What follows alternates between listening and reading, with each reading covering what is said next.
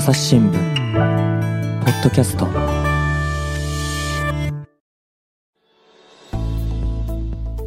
はい。皆さん、こんにちは。朝日新聞の向平誠です。本日は大阪の収録室からお送りします。今回取り上げる記事は、2022年11月13日配信の目が見えないイコールかわいそう全盲 YouTuber が伝えたいことです。私たちもこうやって、ポッドキャストを通して音声の番組を配信しているわけですが、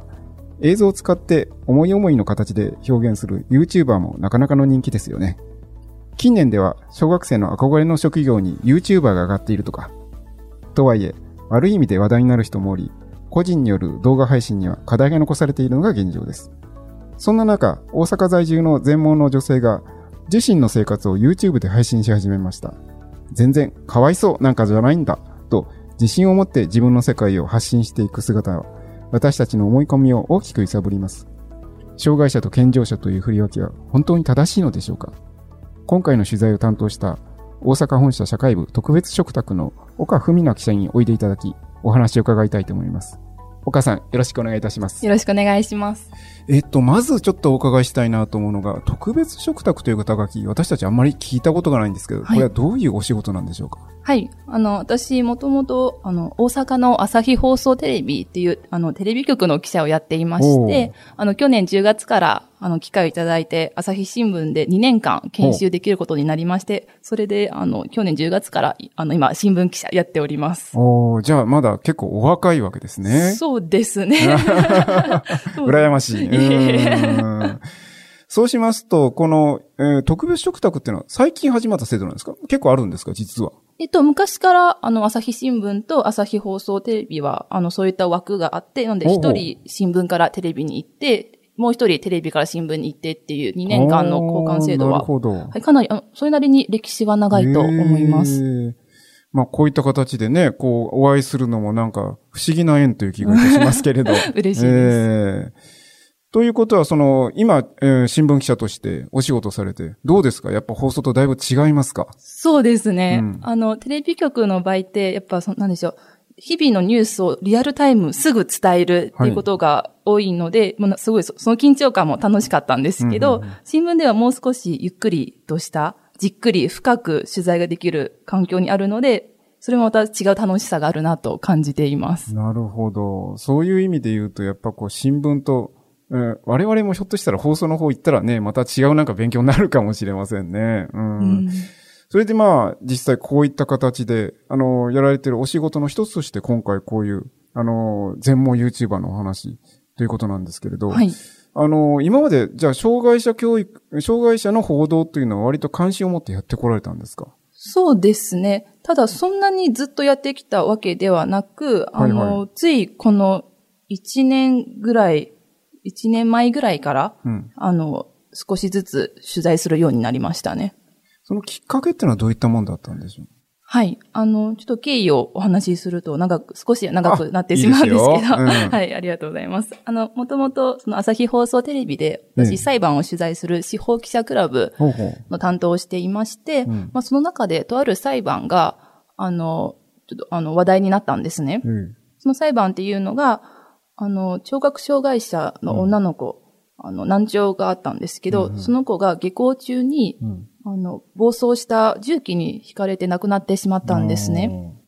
で、その刑事の裁判は、もうその事故を起こした運転手が有罪ということで確定はしてるんですけど、うん。あの、民事の裁判で、うん。あの、遺失利益が争点になったんですね。うん。で、遺失利益というのは、この女の子がもし生きていたら、うん、どれぐらいの収入が将来得られたんだろうかっていうものなんですけど、その女の子のご両親が、まあ原告側が求めているのは、健常者と同じ遺失利益を求めたのに対し、うん。事故を起こした側の運転手は、この子はまあ難聴があって、あの、健常者ほど稼げないから、だからこの子の遺失利益は、えっと健常者の女性の40%なんですっていう主張がされたんですね。はいはいはいまあそこが争点になって、で、まさに当時、実は朝日新聞の方が、まずその報道、あの、裁判の報道をされたんですね。はいはい。で私そのニュースを見て、あの、最初は、もちろんそのご両親の悲しみ、苦しみはすごくわかるんだけれども、でもやっぱり、障害者が健常者と同じように働いて稼ぐっていうのは、まあ、難しいんじゃないかな。だから仕方ないんじゃないかなって思ってたんですね。ええまあでも今回その、それで、この私も実際その裁判を取材するようになって、うんその中で、じゃあ一体聴覚障害がある方はどういうふうに働いているのかということで、まあ現場に取材で行ってみたんですね。はいはい。あの、東京のとある IT サービス企業に取材したんですけど、あの、そこに100人ぐらい聴覚障害がある方が働いていて、うん。あの、もう健常者に交えて働いていて、で、じゃあ打ち合わせとか会議でどういうふうにやるのかなと思って実際見てみたんですけど、まあ、チャットで、あの、えっ、と、聴覚障害がある方がチャットで自分の意見を発したり、うん。あの、UD トークと言って、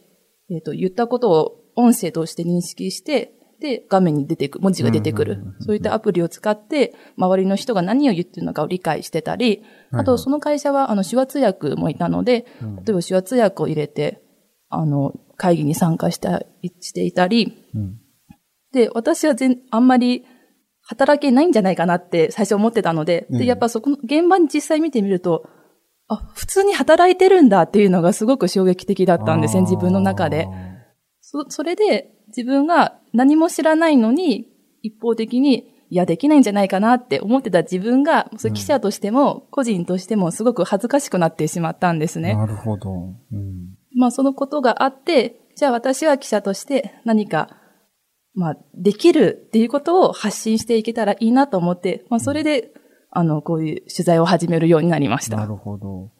そうすると、あの、今後の記事の、あの、講談のところに、そういった、あの、障害者の職業を、なんかこう、あの、紹介するようなお仕事をやっていらっしゃる方の話が出てきますけど、こちらの方がむしろ、あの、とっかかりだったっていうことなんですね。そうですね。一番最初は、じゃあし、あの、その聴覚障害の方が、まあこういうふうに働いてる、まあ、もう分かったとして、じゃあ視覚障害がある方はどういうふうに働いてるんだと、はた働いてるんだろうと、ふと思って、例えば、あの、スケジュールはどうやって管理しているんだろう。なるほど。メモってどうやって保管しているんだろうっていうのがすごく気になって、まあ、いろいろ調べてる中で、まあ、あといろんな方とお会いする中で、この、あの、人材バンクの方につながりましたね。うん。で、まあ、人材バンクの方のお話、講談出てきますけれど、まあ、だから、あの、今、岡さんがおっしゃった通り、障害者っていうのも、あの、ちゃんと場を設定すれば、あの、普通の、いわゆる、いわゆる健常者と、ほぼ、あの、イコールなぐらいの戦力になるんだっていう話ですよね。はい、そうです。うんあの、私も接す、あの、この方々と接するまであんまり知らなかったんですけど、うんなんでしょう、その、本当に普通にパソコンが使えるんですね。はい、はい。音声、えっと、音声読み上げソフトを使って、うんものすごいスピードで Excel のあの入力をしていったり、あの、ワードの入力していったり、うん画面が何が出ているのかを情報を確認したり、うんあの、なんでしょう、全然自分でも追いつかないようなスピードで作業されてる、され、されたりするので、はいはいはい。あの、はい、それで、なんもうやっぱ普通に働けるんだなっていうのは、やっぱり取材してる中で、何度も自分の中のできないんじゃないかなって思ってた自分の中の思い込みをもう崩される瞬間はたくさんありましたね。なるほど。そういった中の具体例として、この、あの、今回のテーマの中心である全盲 YouTuber の方を取り上げることにされたってことなんですかね。はい、そうですね。うんそはい。きあの、出会われたきっかけっていうのはどういったもんだったんでしょあの、じゃあ視覚障害の方を主人公にした、う、うんあの、何かちょっと記事を書いてみようと思った時に、うんでも私全然、あの、知り合いがいないんですね。その視覚障害がある方の。。うんあの、じゃあちょっとネットで探してみようと思って、まあ、YouTube でいろいろ探してたんですね。うんうんそうし、そうしたら、あの、視覚あの視覚障害があって、まあ、発信、自分たちの生活を発信している方は何人かはいらっしゃったんですね。ええその中で、あの、波平丸さん、この主人公、今回主人公の山田奈美子さうん。んがいらっしゃって、なんかすごく楽しそうにお話ししてるっていうのが印象的だったんですね。あーはいはいはい。で、いろいろ調べていたら、あの、奈美子さんがう、ん。ツイッターをやってることが分かって、ええじゃあちょっとダイレクトメッセージを送ってみようと思って、あ、の、はじめましてという形でお送りしたんですね。で、やっぱり送っても本当に読んでもらえるのかなっていうのが、ちょっとドキドキしてたんですけど、はいはいでも結構すぐに返事返ってきて、うん。それで初めて DM でダイレクトメッセージやり取りして、うんその後、あの、オンラインでまじ、まずうち、あの、打ち合わせしてみましょうっていうことで、はいはい。オンライン、あの、ズーム会議とかつないえーでお話をしてっていう形ですね。なるほど。なんかこう、打ち合わせからしてなんかこう、今風のなんか、そうなんで。ですすね。あのなかなか、そう、目が見えなくてどうやってツイッター確認するのとか、うん目が見えなくてどうやってズーム会議するのって、なかなか想像できないと思うんですけど、はいはいはいはい。私もそうやって始めるまでちょっとドキドキしてたんですけど、うん、あの、皆さん、もう音、そういう音声読み上げソフトうん。を使って、もうパソコンとか、あの、スマホはもう使いこなしていましたね。なんかこう、私も、あの、この方、あの、番組何本か見てみたんですけど、とにかく声が明るいですよね、うんなんかこう。やっぱそこにやっぱ惹かれたということですか？そうですね。うんあの、すごく、取材の中でも、あの、ナミコさんおっしゃってましたけど、うんもうグルメが、食べるのが大好きなんですっておっしゃってましたけど、あの、すごく赤、たなんかそう自分の生活をすごく楽しんでいらっしゃるなって思ってたんですね。うんやっぱりその、まあ、自分の中でもどこか、まあ、目が見えなくて、かわいそうなどこか、どこにも行けないんじゃないかなって、思いはちょっとあったんですけど、そうやって見ていると全然そんなことはないんだなっていうのは感じましたね。うんだからもうあの、うこの方の発信している番組を見るだけでも十分型破りなんですけれど、はい。あの、私も何本か見まして、例えばあの、あの、今年の家計簿を公開しますとかですね、なんかこういろんなとこ行ってみましたとかですね、あの、で、自分たちがどういうふうに、あの、健常者の方からいろんな質問を受けて、あの、色をどういうふうにイメージしてますかとかっていう話とか結構衝撃的で、うん。だからこう、赤は熱い感じとか、白はふんわりした感じとかって、あ、なるほど、なんか我々の知らない結構豊かな別の世界があるんだなっていうのを、すごく衝撃受けましたですよね。そうですよね。その、記事でも書いたんですけど、やっぱ違う、そのやっぱかん、なんでしょう、違いを楽しんでっていう記事には書い書いたんですけど、別にその健常者の世界を基準にしなくてもいいと思うんですね。はいはいはいはい。まあ、視覚障害がある方にとってはまたその世界があって、それまた多分違う楽しさがある世界だと思うんですね。あの、ナミコさんが取材の中でおっしゃってたすごい印象に残っているのが、やっぱりどうしても視覚障害があると、視覚障害がある山田さんってなるじゃないですか。うんはいはいはい本当はそれだと、例えばグルメ好きの山田さんでもいいわけじゃないです。かやっぱりどうしても視覚障害っていうものがどんどん先に行ってしまって、あの、もっと普通に見てほしい、自分たちの世界を知ってほしいええっていうのはおっしゃってましたね。ああ。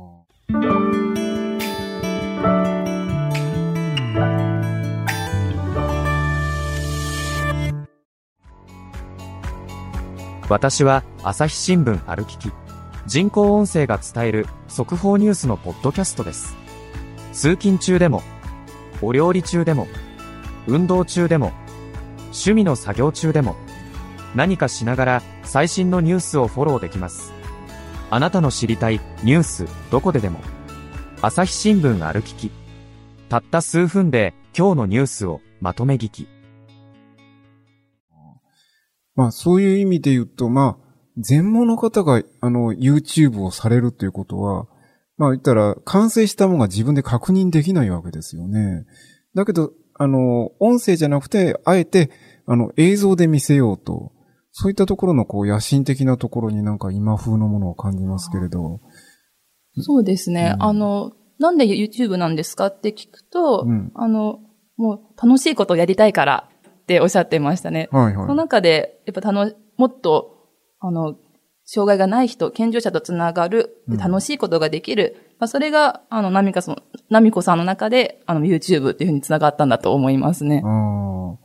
あ。あの、でもご、ご自身で確認はできなくて、YouTube って他の方がどんなことをやっているっていうのもわからないわけですよね。そういったところは、どうやって確認されてるんですか？あの、旦那さんが、あの、編集やってらっしゃるんはい、ですけど。そうですね。あの、旦那さんは、あの、視力は、あの、左目の方は残っているので、うんそういう意味では、その、出来上がりは旦那さんの方が確認できていて、で、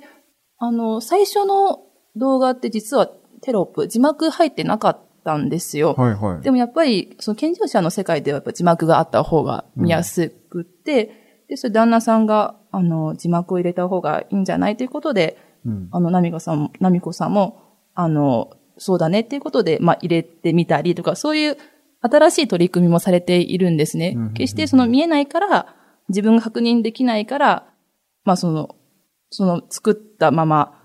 投げっぱなしっていうわけではなく、まあ、うん少しずつちょっとこう新しい取り組みも始めていますね。なんか初期のだとなんか真っ暗の中で字幕だけが見えてるのとかもありましたよね。割となんかえー視聴者の方の反応を見ながらちょっとずつやっぱりこう更新してるってそういう感じなんですかね、なんか。そうですね。最初の頃と今の動画のテイストはだいぶ変わっていますよね。そうですね。はいええお母さんがご覧になった中で印象に残ってる番組とかってありますか？うーんとにかくすごい食べ、グルメとか食べに行って行く、食べに行くのが好きなんだなっていうのが印象に残っていますね。うんそうですよね。お団子を食べてたり、で、写真とか出てくると思うんですけど、あの、それは、あの、ガイドヘルパーさんが撮ってるっていうふうに聞いていますね。うんはい。なんか、この方なんかそういうお仕事でもやったことがあるのかなと思うぐらい、結構発声がはっきりしてて、明るくて、なんかこう、えーなんか、えーアナウンサーとか、あの、声優とかの仕事でもしてたんですかっていうぐらい、すごい離れしてますよね。そうですよね。うん。あの、別のチャンネルで実はあの、ナミコさんが朗読しているチャンネルもあって、それも聞いたことあるんですけど、ええ確か星の王子様をお読まれてたと思うんですけど、うん。それもすごく心に心に響くうん、すごいとても良かったですね。だけど、あの、記事の方はその番組そのものを紹介していってもそれなりに内容になると思うんですけど、番組そのものというよりは、この、えー、ご本人の、まあ言ったら、なまあ、波平丸と名乗ってる山田奈美子さんの、まあ、キャラクターとか、はいあの、考え方とか、あの、どうやって番組作ってるんだっていう、まあ、その、裏側のお話を中心にしてらっしゃいますけど、それは、あの、記事を、あの、ごめんなさい、番組を見た上で、あの、ご本人に会われて、どっちかっていうと、あの、ナミヘルマルさん本人を中心にした方が記事として成り立つなと思われたということですか？そうですね。あの、その、ナミコさんとお会いして、一番最初に、あの、まあ、なんで YouTube 始めたんですかって聞いたときに、うん。あの、今でも覚えてるんですけど、やっぱり、まあ、テレビであったり、新聞で、まあ、視覚障害者を取り扱うときで、ものすごく一生懸命頑張って何かもうすごい素晴らしい形跡を残した方か、はい。それか、まあ、何かしらのすごく深刻な問題を抱えててっていうう、もう両極端しかなくって、うんそのなんか普通に生きている人の声が届かないっていうように感じるっておっしゃってたんですね。うん。だから、その、こんなに頑張っている人が、見え、目が見えなくて、目が見えなくても頑張って YouTube 作っている人がいるんですよっていうものよりは、まあもう少しその人がどんな人で、こういう一、あの、一面があって、うん。あの、こういうふうに普通に暮らしているんだよ、みたいな、そんなところが、あの、書けたらいいなと思って記事にしましたね。あの、この記事の中で一番印象に残ったっていうかですね、結構衝撃的だったのが、なんかこう、子供の頃の話でしたっけ？なんかこう、あのー街で、あのー会った見知らぬおばさんに、かわいそうにって言って抱きしめられて、多分そのおばさんはすごくいいことしたつもりだと思うんですけれど、本人はとっても傷ついたっていうのが、やっぱりその、私たちがいかになんかこう一方的にしか見てない。だから本当の、あのー、ナミヘルマサナルさん、山田さんがおっしゃってるこの、あの、普通の障害者を見てほしいっていうのがなんかこう、ものすごく、あの、目の当たりに感じさせるエピソードだったなと思いますよね、なんか。そうですよね。あの、その数年前に、あの、お一人で外出した時のことですよね。えあの、私最初そんなにこのエピソードにものすごく深い意味を実は込めたわけではなく、単純えにその山田さんが日々ちょっともやもやしていることを、まあ書きたいなと思って、やっぱお話しする中で、その、すごい優しいのは、すごいあありがたいけど、でもっていうようなお話が多かったんですね。えはいはいはいはい。まあ結局それがまさにこの女性のその親切うん。も、もちろん本当に女性は本当に、まあ、心配して、大丈夫？っていうことで心配して、あの、山田さんに声かけたと思うんですね。でも結局それって、あの、何もできないんじゃないかっていうのがやっぱベースにあるからこういうことが起きると思うんですね。はいはいはいはい。あの、私は今回その取材をしてて、やっぱり、あの、でき、何にもできないって思って、あの、障害者の方を見て何にもできないと思って接するのと、何か、あの、できる、できるって思って接するのと全然違うと思うんですね。はいはいはいはい、それこそ社会も変わるんじゃないかなって思っているので、うん、まあそういう、やっぱりその何もできないって思うんじゃなくって、こういうできるっていうこともちゃんと分かって接した方、接したら、まあもう少し変わるんじゃないかな。なんかそういうきっかけになれたらいいなって思って、そんな思いを込めましたね。あの、その一方で、あの、ご本人の番組を見てるとですね、あの、聴覚障害者っていうのは耳がそんな超能力者のようにすごいわけじゃないんだっていうことも言っていらっしゃいますよね。ん。なんかこう、よくあるのがザトイチみたいになんかこう、えー、周囲の音をもう俊敏に拾ってですね、なんか、あ、あそこでなんかこう、ちょっと動いたとかってパッとわかるとかですね、そこまですごくはない普通だよっていう感じのことをあえておっしゃってて、だから私たちの障害者に対するこの接し方っていうのはどうしてもすごく極端に触れすぎなんじゃないかっていうことを気づかされましたよね、なんか。はい、ありがとうございます。あの、やっぱ視覚障害者の方ってみ、あの、耳がいいっていう、まあ、イメージがあって、まあ、実際、あの、ものすごいスピードで、テープ、あの、音聞いて内容理解できるので、うん、あの、すごいんですけど、そうすると、あの、や、あの、よく皆さん仕事でやられるのが、文字起こし、あの、音声を聞いてテープ起こしするお仕事されるんですけど、で、実際、あの、山田さんもされています。うん、ただ、あの、私が取材していると、本当はあなたは、その山田さん以外の方もそうなんですけど、うん、本当はあなたはどういうお仕事がしたいんですかって聞くと、皆さん本当にいろんな夢を持っているんですね。うん、あの、例えば山田さんだったら、あの、なんか教育とか子供の福祉とかそういうのに関わる仕事がしたい。で、実際その、自分が所属していた会社で、こういう企画やれたらいいんじゃないですか？っていうふうに提案もしたこともあるんですね。はいはい、でもそれもなかなか通らなかったり、うん、なんか結局その、なんでしょう、私たちが、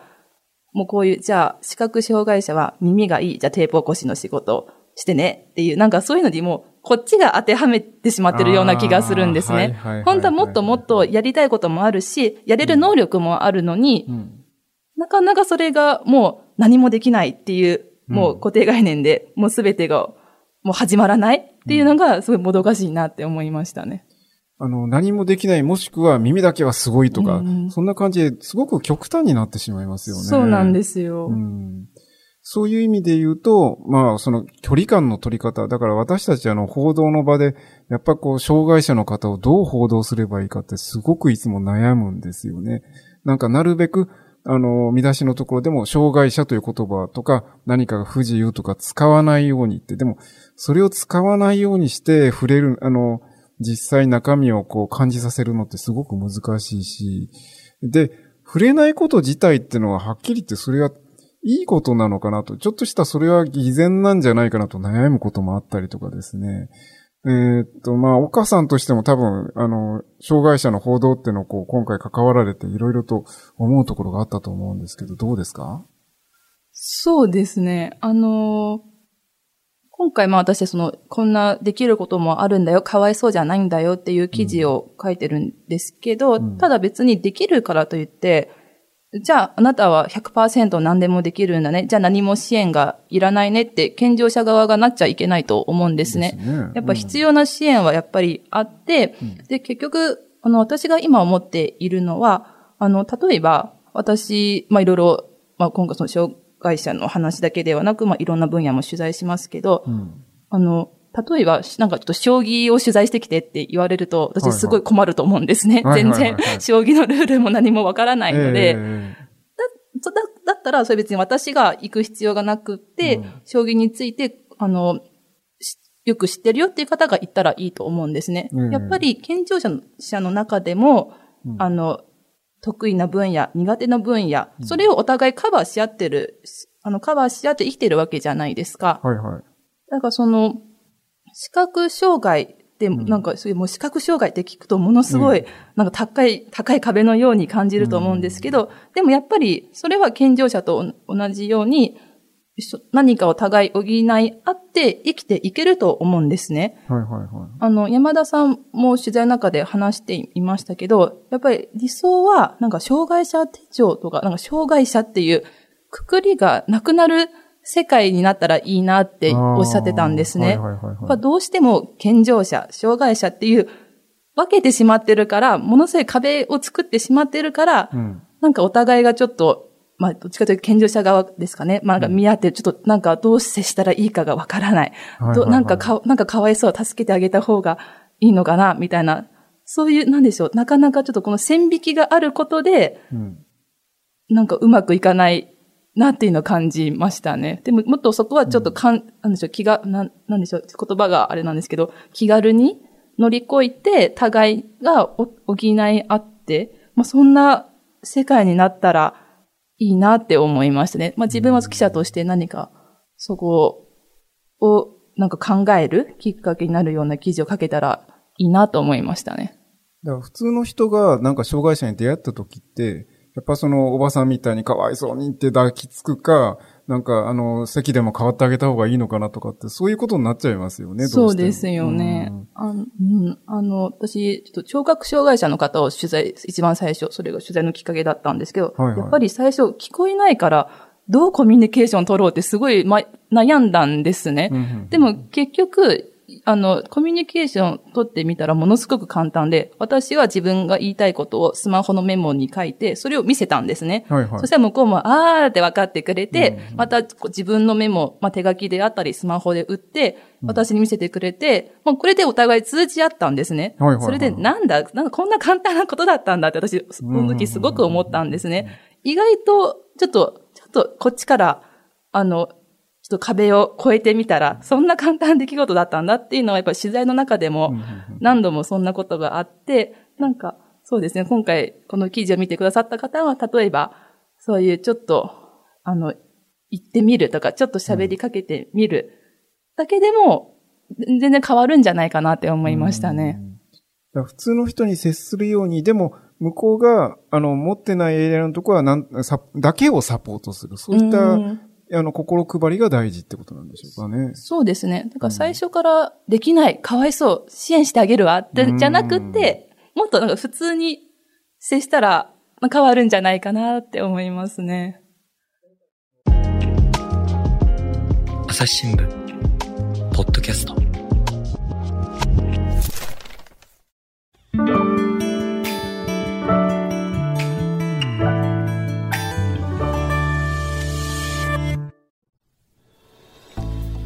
話はまだまだつきませんが、今回はここまで。続きは次回お送りします。